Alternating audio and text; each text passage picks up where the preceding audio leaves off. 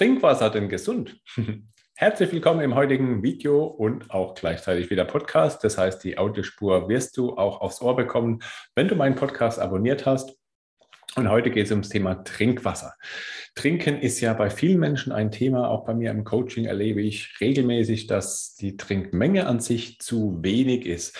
Und ich denke, hoffe mittlerweile, dass sich die Trinkmenge irgendwo rumgesprochen hat, dass viel Trinken oft eine wichtige Sache ist. Ähm, ich rechne das oder ich sage hier keine Pauschalen, sondern ähm, das hängt ja letztendlich auch von deinem Gewicht ab. Deswegen Nimm mal 30, 35 Milliliter pro Kilogramm Körpergewicht und rechne das dann auf deinen Bedarf hoch. Das ist dann das, was dein Körper wirklich am Tag braucht. Und äh, beim 80 Kilo schweren Mann, das, ja, ich bin da knapp drunter, werden das dann so ungefähr 2,4 Liter. Wenn du Sport machst, wenn du dich viel bewegst ähm, im Sommer, wenn da recht warm ist und dann darf es gerne mehr sein, je nach Intensität, wie du schwitzt, halber Liter mehr, oder ein Liter mehr pro Stunde sportintensiv, darf dann natürlich schon gerne sein. Ähm, das ist so erstmal so mal die, die Menge. Die Qualität ist jetzt allerdings was, da machen sich ganz, ganz viele Menschen gar keine Gedanken darüber. Und das ist eigentlich schade, weil natürlich ganz wichtig ist, wo bekommst du dein Wasser her und was ist so die Qualität? Ähm, was ist negativ am Wasser? Ähm, wir nehmen zum ersten Mal die, die Plastikflaschen. Viele Getränke gibt es ja beim Discounter irgendwo in Plastikflaschen und da macht sich kaum jemand Gedanken drum. Der nimmt einfach da den Sixpack mit und dann wird es entsprechend getrunken. Dass Mikroplastik eine böse Sache ist, sollte sich hoffentlich eigentlich rumgesprochen haben. Dennoch gibt es immer noch recht viele Menschen, die entsprechend die Plastikflaschen konsumieren. Ich glaube, ähm, wenn ich mir so Zahlen angucke, letztens bin ich da mal über was gestolpert. Das waren schon Unmengen an Plastikflaschen, die da konsumiert, getrunken werden. Deswegen Regel Nummer eins, achte darauf, dass du hier keine Plastikflaschen verwendest. Dann das nächste, Kohlensäure. Ist auch immer so ein heiß diskutiertes Thema. Kohlensäure führt natürlich zu mehr Säure im Körper.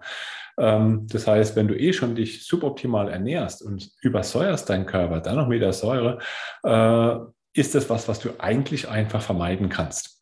Thema Säurebase gehe ich im anderen Video nochmal im Detail drauf ein, aber das ist wie gesagt was, was du einfach gut umsetzen kannst. Und Kohlensäure führt bei vielen Menschen auch dazu, dass unterm Strich tatsächlich weniger getrunken wird. Ähm, dann haben wir jetzt, wie gesagt, die Menge Plastikflaschen weglassen, Kohlensäure möglich nicht. Das heißt, das Wasser soll still sein. Wenn du es kaufen möchtest, gibt es wenige Hersteller, ich möchte hier keine Namen nennen, ähm, gibt es aber tatsächlich wenige Hersteller, die meistens preislich auch nicht krass so günstig sind. Also ein Liter so ein Euro 30, 40, 50 so die Größenordnung rum, darfst du da schon gerne rechnen. Nimm bitte nicht das billigste Billigwasser, was du irgendwo bekommen kannst, nur weil es jetzt in Glasflaschen drin ist. Und zwar ist es nämlich so, was ist die Problematik. Es gibt auf dieser Welt in Deutschland rund äh, oder über 2000 Stoffe, die potenziell schädlich sein können im Trinkwasser, in dem Wasser, was du zu dir nimmst. Und das Problem ist, dass die Mineralwasserverordnung, zumindest in Deutschland, so aufgebaut ist, dass ähm, die Brunnen bzw. die Hersteller letztendlich nur 16 Stoffe testen müssen dem Gesetzgeber gegenüber. Diese 16 Stufen sind gesetzlich festgelegt, die müssen getestet werden, nachgewiesen werden und über äh, unabhängige Prüfzertifikate getestet werden. Aber jetzt beachte mal dieses Verhältnis, diese 16 und die 2000. Boah, da fehlt doch schon einiges. Ne? Also ganz, ganz viele Stoffe, die gar nicht im Wasser überprüft werden müssen in der Mineralwasserverordnung. Das ist das eine, was so gegen gekauftes Wasser spricht. Dann haben wir als nächstes das Thema Leitungswasser. Trinkwasser aus der Leitung. Ähm, je nachdem, welcher Region das du wohnst, kann das ein Thema sein, ähm, dass da recht viel Kalk in der Leitung drin ist. Das ist schon mal das eine. Kalk ist letztendlich Kalzium und die meisten Menschen haben Kalzium eh schon zu viel im Körper drin. In Relation dazu zu wenig Magnesium. Das heißt, dieses Verhältnis wird noch mehr negativ gedrückt, nur weil die Leitungen äh, verkalkt sind. Dann als nächstes kommt dieses Wasser aus der Leitung ja letztendlich von deinem lokalen Wasserwerk. Ja, dieses lokale Wasserwerk hat schon etwas strengere Auflagen als die Mineralwasserverordnung, aber auch hier sind es irgendwas um die 55 Stoffe, die das Wasserwerk testen muss, nachweisen muss, auch hier wieder über externe Dienstleister und, und Prüfzertifikate. Aber auch da 550 Stoffe zu den potenziell 2000 Stoffen, die im Wasser enthalten sein können. Auch da ist eine große Diskrepanz. Das heißt, äh, wenn ein Stoff da vorhanden ist, den du dann vielleicht regelmäßig trinkst, der aber gar nicht getestet wird, kann das Wasserwerk oder der Kaufwasserhersteller entsprechend sagen, das Wasser ist toll, alles gut und du bist guten Gewissens und trinkst das Wasser. Deswegen achte auch hier drauf, dass du ähm, einen guten Wasserfilter zu Hause benutzt, der da auch wirklich von den 2000 Stoffen bis zu 99,9 Prozent alles rausfiltern kann. Das ist eben ganz wichtig. Das ist deine Verantwortung und deine Gesundheit. Wie so oft natürlich, die Dosis macht das Gift. Ja? Wenn du jetzt auf der Arbeit bist und da mal ein, zwei Gläser Wasser trinkst, die unbekannter Herkunft sind, so what? Oder im Restaurant irgendwo Billigwasser äh, vorhanden ist, was hoffentlich nicht der Fall sein sollte, aber auch das erlebe ich immer wieder, dass da kein gutes Wasser ist. Oder wenn du jetzt unterwegs bist, äh, viel Reisender, sagen wir mal am Bahnhof jetzt eine Plastikflasche kaufst, wird dich das nicht umbringen, wie so oft. Ne? Also die, die Basis sollte hier auf jeden Fall ein gesundes Wasser sein. Und deswegen zwei äh, große Tipps an dich. Wie gesagt, wenn du ein gekauftes Wasser hast, achte darauf, dass es wirklich sehr hochwertig ist, dass da entsprechend auch vom Hersteller her deutlich mehr überprüft wird. Und ähm, wenn du das Wasser aus der Leitung holst, achte darauf, dass du da einen hochwertigen, sehr guten Wasserfilter verwendest. Ich kann dir ganz gerne einen Partner da unten verlinken bei dem du dich mal informieren kannst, was so alles da an, an Filtern möglich sind. Und letztendlich schon Filter hat sich innerhalb von Monaten bis maximal ein bis zwei Jahren, je nach Haushaltsgröße, dann amortisiert, was auch die Unterhaltskosten angeht. Und da hast du daheim eigentlich immer quellfrisches Wasser. Du kannst die äh, Wasserqualität daheim einfach mal überprüfen oder auch vom, äh, auch das gekaufte Wasser natürlich, indem du dir ein einfaches Prüfgerät besorgst ähm, die gibt es für kleines Geld, 20 Euro so die Größenordnung.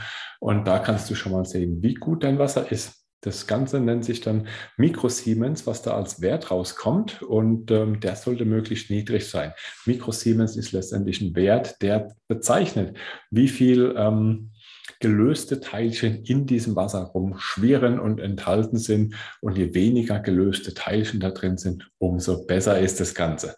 Und dann kannst du es einfach mal testen, was ist Leitungswasser, ein paar verschiedene gekaufte Wässer durchtesten, dass da möglichst wenig drin ist. Und zum Thema Mineralien noch ganz kurz. Also Magnesium, Calcium, Kalium, was also im Wasser drin vorhanden ist und teilweise ganz gerne als Verkaufsargument genutzt wird für ein entsprechendes hochwertiges Wasser.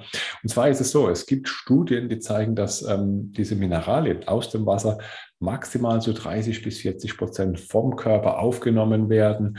Und wenn du dann bedenkst, dass da eh nur äh, Milligramm-Werte drin sind, teilweise noch kleinere Mengen Mikrogramms von dem einen oder anderen Mikronährstoff, und der Körper da vielleicht 30, 40 Prozent überhaupt erst aufnimmt in guten Situationen, dann sind es eigentlich verschwindend geringe Mengen, die da in den Körper reinkommen. Deswegen achte darauf, dass du deinen Mineralienbedarf über eine ausgewogene, gesunde Ernährung dann entsprechend für dich herstellst und das Wasser sollte dann nicht unbedingt dafür zur Verfügung stehen. Wenn du einen Mangel hast, dann siehst du das im Blutbild, das kannst du dann gerne schauen, kannst eventuell auch supplementieren, dann weißt du auch, was da ankommt, Retest machen und dann ist das eigentlich relativ easy. Also lass dich dann nicht ähm, ins Boxhorn jagen mit irgendwelchen Werten von äh, Mineralien. Das ist eigentlich letztendlich nur Marketing, was da dahinter steht.